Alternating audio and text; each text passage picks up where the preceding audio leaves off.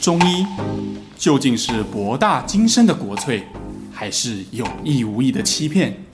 这里是肖玉一讲透中医。Hello，大家好，我是肖玉一。Hello，大家好，我是尚。又来到了一个就是准备要吃烤肉的时节了。我一直觉得哦，这件事情很莫名其妙，为什么要一直烤肉呢？因为就是有一个名目可以让大家聚在一起，然后边赏月边吃。对身体也不好的食物，但但是你知道什么吗？其实我觉得哈，其实秋天哈，其实是不太适合烤肉的时节。为什么？因为你看，烤肉本身那是一种高温烹调嘛，对不对？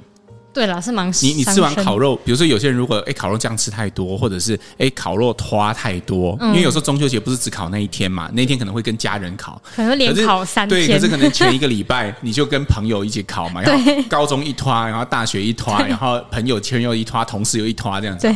那乡下阿嬷家有另外一团，好欢乐。假设连续五团之后，你就会发现，哎，我嘴巴怎么开始破了？就是因为太涩嘛，对，然后开始便秘了。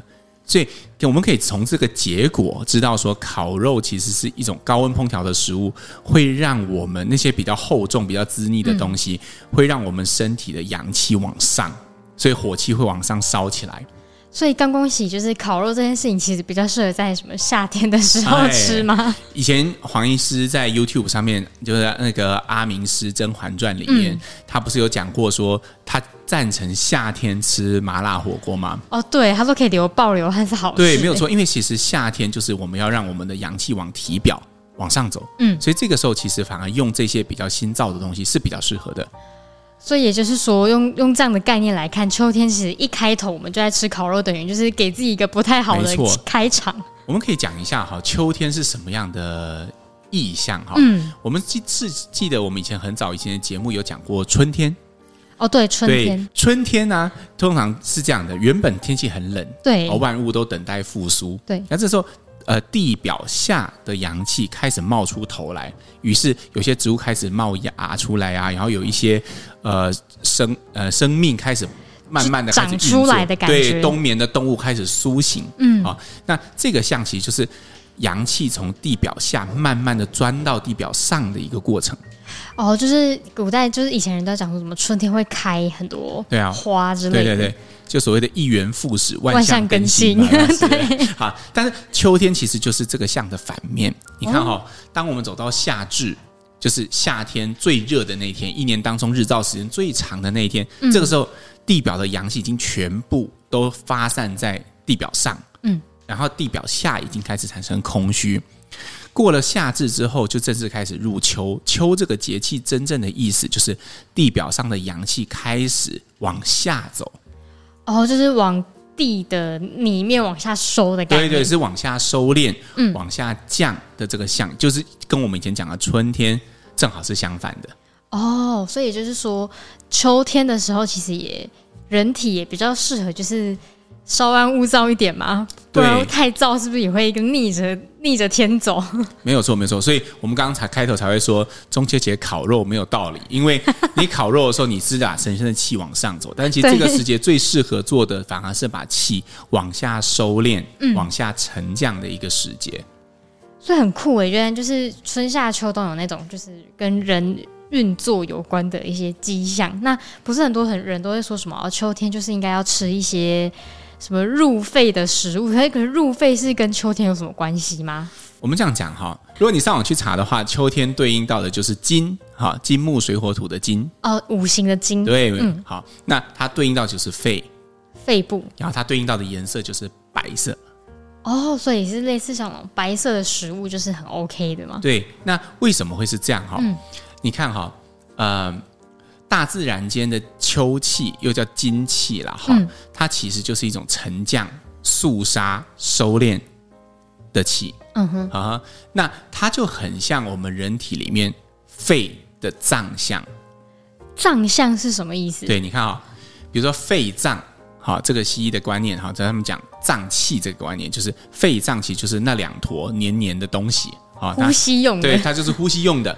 它最大的功能就是把二氧化碳排出去，然后把氧气吸进来，收进来，然后在肺泡端再跟微血管做吻合，然后它们再交换气体，然后把再透过血液循环把氧气输送到全身去。这就是肺脏的，这是肺脏的功能。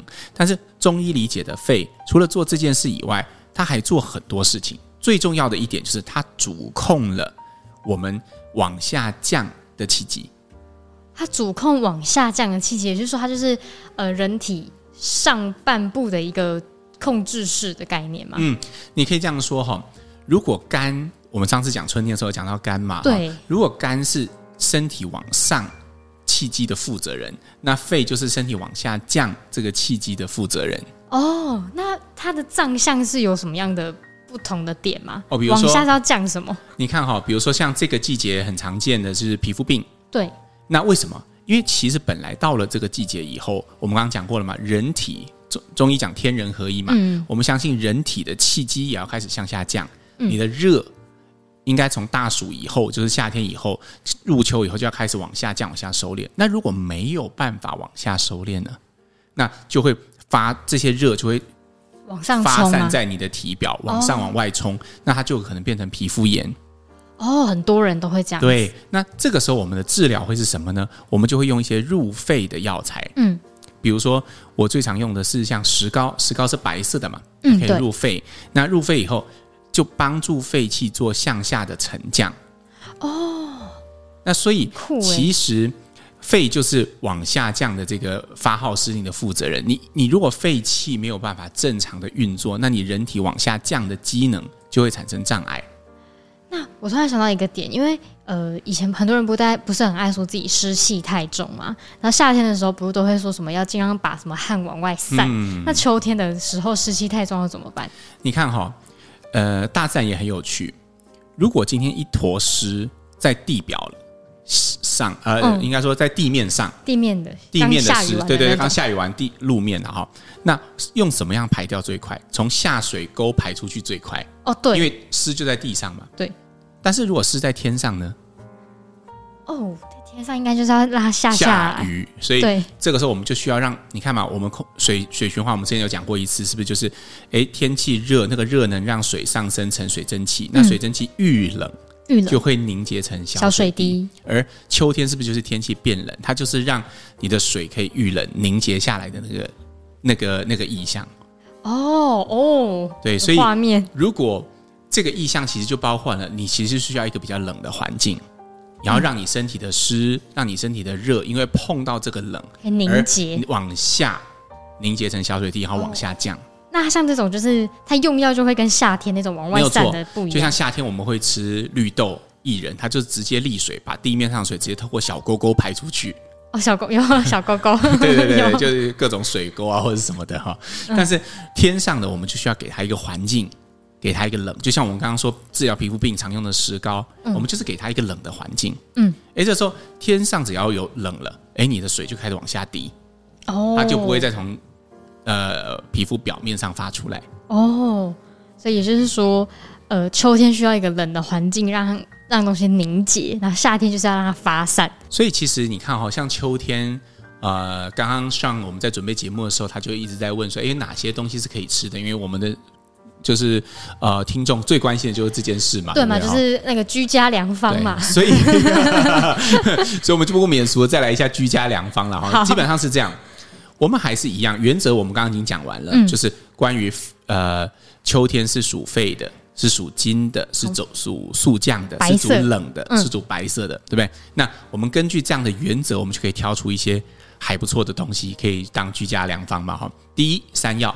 山药，所以山药是，大家我有一个最大的问题，所以山药到底能不能煮？OK，山药是这样，理论上如果根据最传统的中医学来看，哈，嗯，如果你要真的要入肺，生的会比较好，生吃这样，对对对，脆脆的。那如果你炒过之后，因为山药的表面就会变黄色嘛，它就没有那么白了，对。对，所以其实生的不错。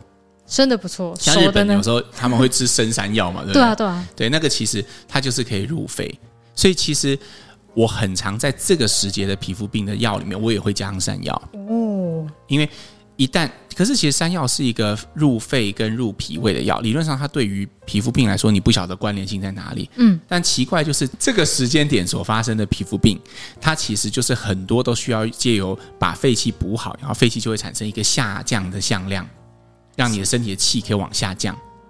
哦，所以之前有讲过说什么什么将军之官也是肺吗？没有，将军之官是肝啊，是肝啊，我记错了，它就是往上的，是往上的哦。反正呃，山药就是可以让它往下降，往下降，然后往下收敛，往下收敛。那比如说，除了山药之外，还有什么东西呢？比如说像呃银耳，就是白木耳，菜市场很常卖那种银一大罐的银耳汤。哦，对啊，对啊，对。那秋天就是非常适合吃银耳的时节啦，哈，因为你看它又白白的，对，然后又熊熊的。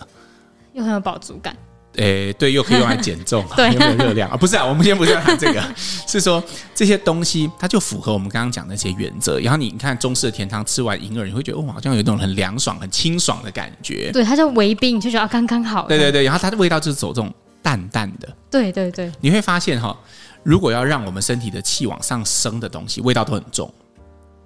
哦，有一点哎，比如说当归鸭面线，嗯，羊肉汤。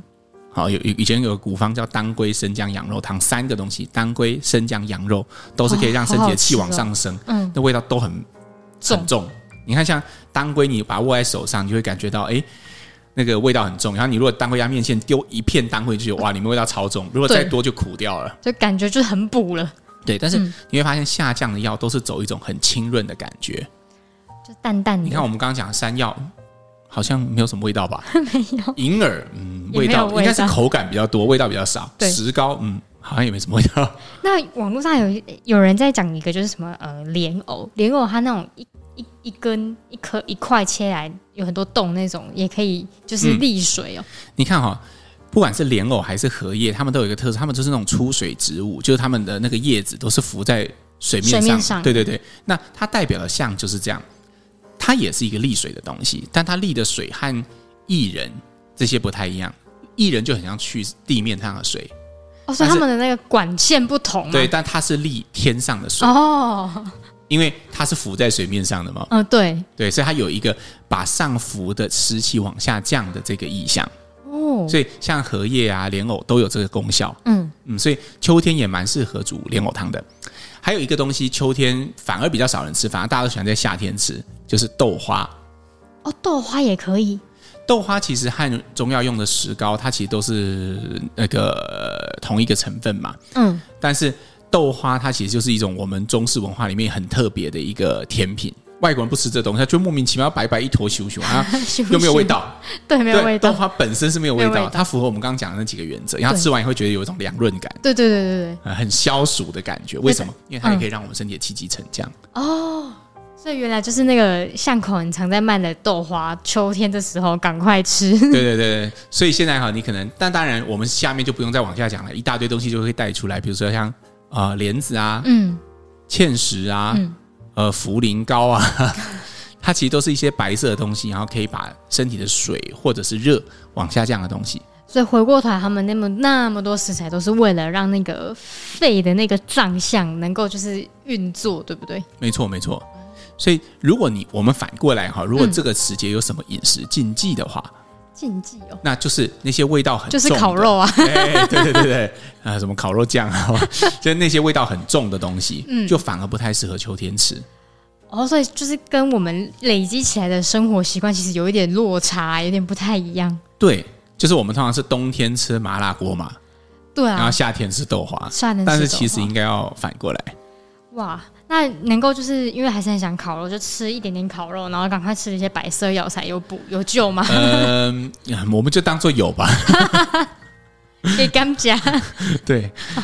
那请肖医师帮我们总结一下，就是今天讲就是一个什么新的概念，藏象啊，虽然象好像我们之前就有讲过，还有一些药材上的资讯、嗯。没有错，如果你对我们刚刚讲这个象哈，你不太明白，你觉得哎，萧御医今天怎么怎么讲天书都听不太懂的话，你可以回去找我们有一集叫做《虫虫危机》的。对，虫虫危机。对，我们有在讲一些虫类药，但是最重要，我们有讲到中医这个象的这个概念，是大象的象、哦。对，大象的象。好、嗯哦，那我们我刚刚只是尝试的去把我们肺的象和中医秋的象去做一个连接。嗯、那我们在这个时候，我们的治疗可以用什么方式治疗？我们吃可以用什么方式保养？而且我们今天整集就在讲这个了哈。对，那就是呃，各位听众如果很好奇，还有其他的什么藏象可以留言给我们，因为我也是第一次听到这个肺的。藏相，然后吃的部分就大家还是可以烤肉啦，但是少 少吃点烤肉，多吃点白色食物，拥抱 健康。可以烤杏鲍菇，白色食物。那金针菇可以吗？哎，讲到这个就是很有趣了哈。呃，提到杏鲍菇跟金针菇，就说这种象的思维，嗯，它其实是一种归纳的结果，所以我们应该要保持一个谨慎的态度。哦，怎么说？也就是说，它其实不是。always 都适用的，它一定有它的局限，并不是说你只要吃白色的东西都可以让你身体的气机往下降。哦，不能就是一概而论。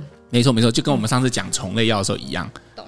哎，就是我们必须要还是从医学，还是必须从临床上去观察，嗯，看它是不是真的有效。嗯，所以我们最后只是把这些有效的东西归类起来。哦，原来他们都有这些特色，但并不代表反过来，只要有这个特色，他们都会有效。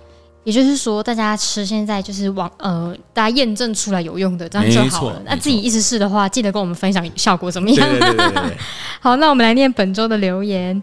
好，那我们来念第一则留言。他说，这个节目是。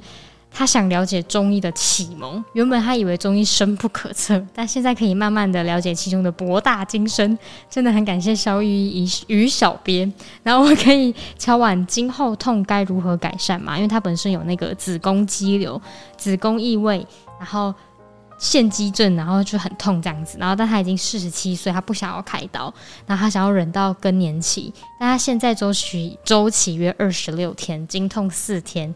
今后痛六天哎，然后等于一个月要吃止痛药十天才能过日子，他很想哭。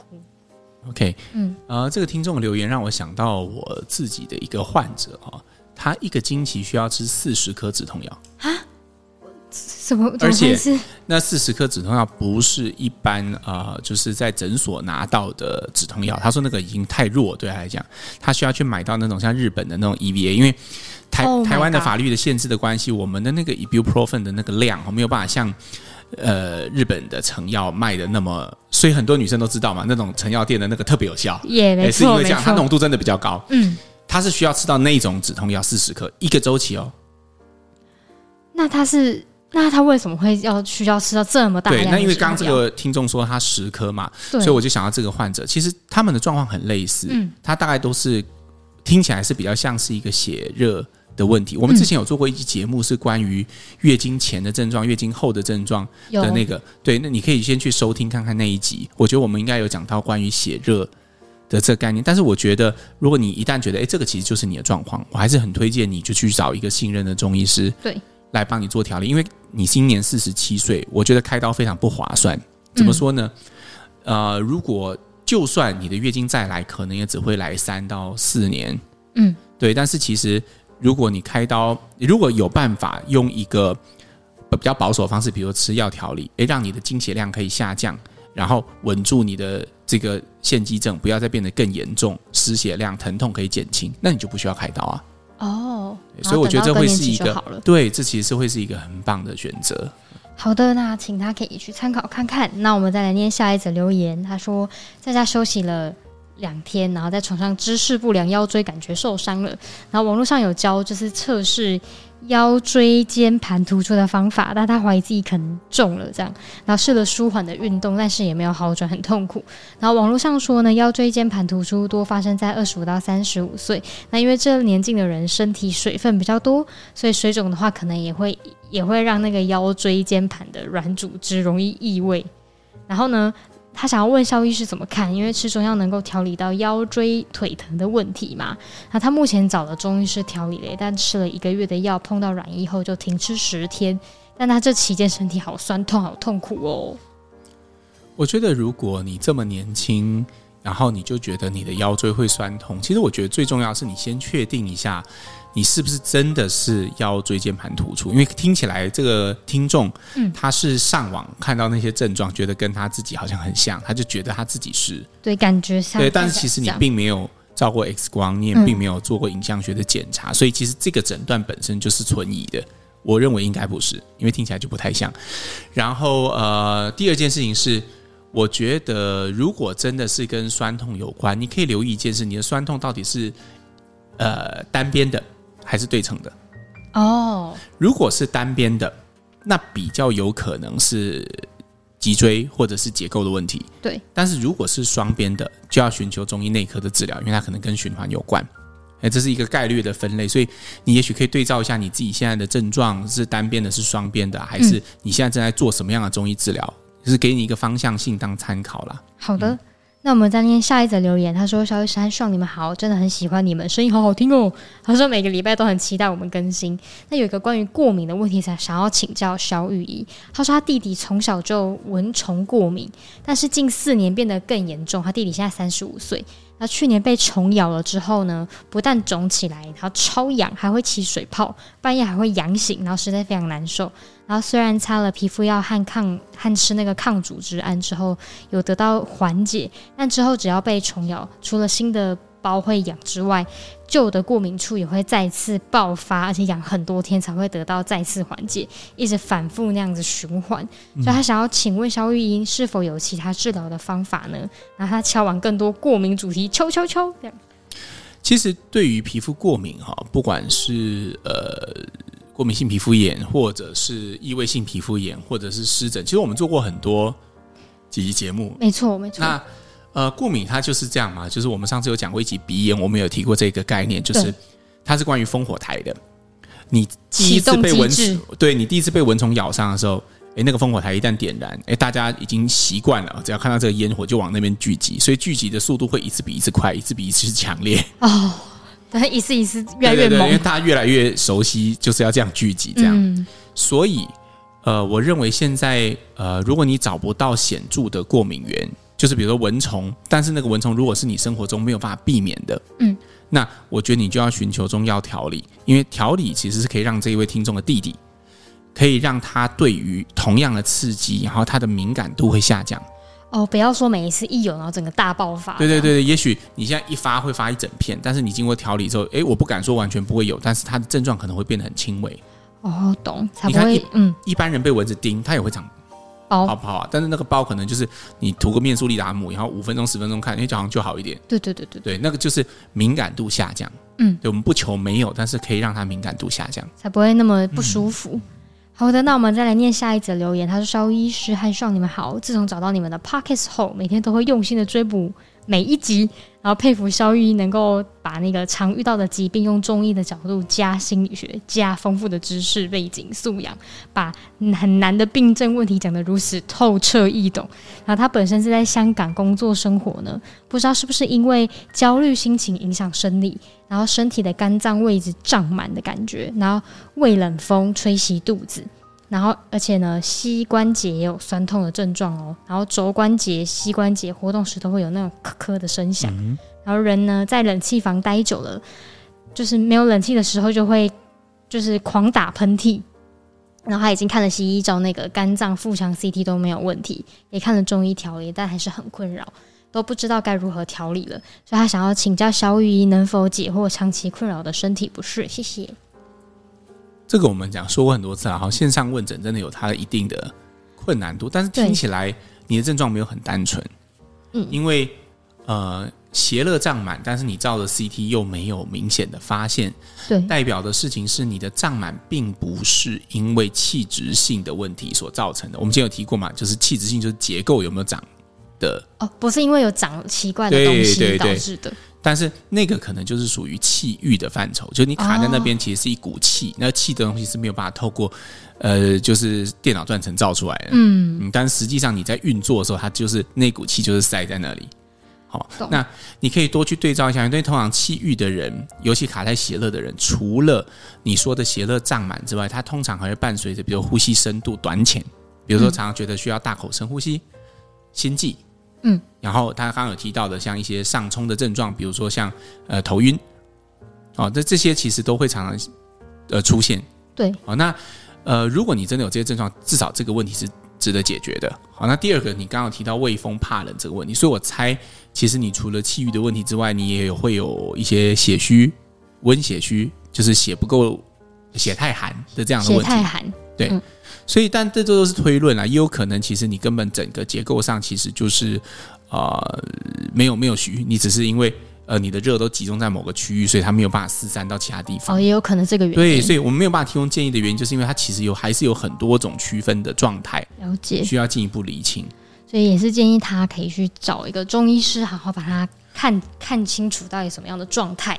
对对对，只是香港我们真的就没有认识什么人啊，所以就比较难推荐给这位听众。嗯，好的，那我们来念下一则留言。他说：“肖医师跟上你们好，早安、午安、晚安。他可能每天都在听，好，每天晚上在公园散步都会听你们的 podcast，不过不会过于艰涩，又真的很能够听进心里，很高兴有你们的存在。想请问近年来啊，那个西芹。”应该是请西芹之疗法盛行，例如那个医疗灵媒等等。想知道你们的看法，如果长时间饮用有没有需要注意的事情？然后还有那个生理期女性有经血来潮时，是否可以喝这个东西？有没有可能会因为太寒而影响身体呢？啊拜了话今天是小暑，所以来记录一下被念到留言是什么时候。然后期待期待，祝大家健康顺心。然后跟大家讲，今天上片的时候刚好是秋天，所以我们的 留言就这么的多。我们已经。欠债了一季了，就对了。对，欠债一季。我们分两个层次来回答：芹菜是不是寒性的？呃，他保证是。哦。好，但是是不是因为这样就会太寒，所以不能喝？月经来不能喝，或我觉得不一定。还有，他还是要看你的体质状态。嗯。如果你是一个热性体质的人，我觉得每天吃芹菜或者打西芹汁，然后早晚都喝，每天喝，一年喝三百六十五天，我觉得也不会怎么样。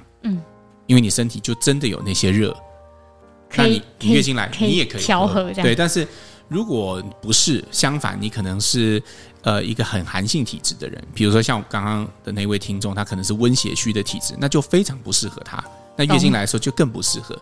所以我觉得我们在很多集节目里面都反复提及这个概念，然后没有所谓的好东西跟坏东西，只有适合你跟不适合你的区分。没错。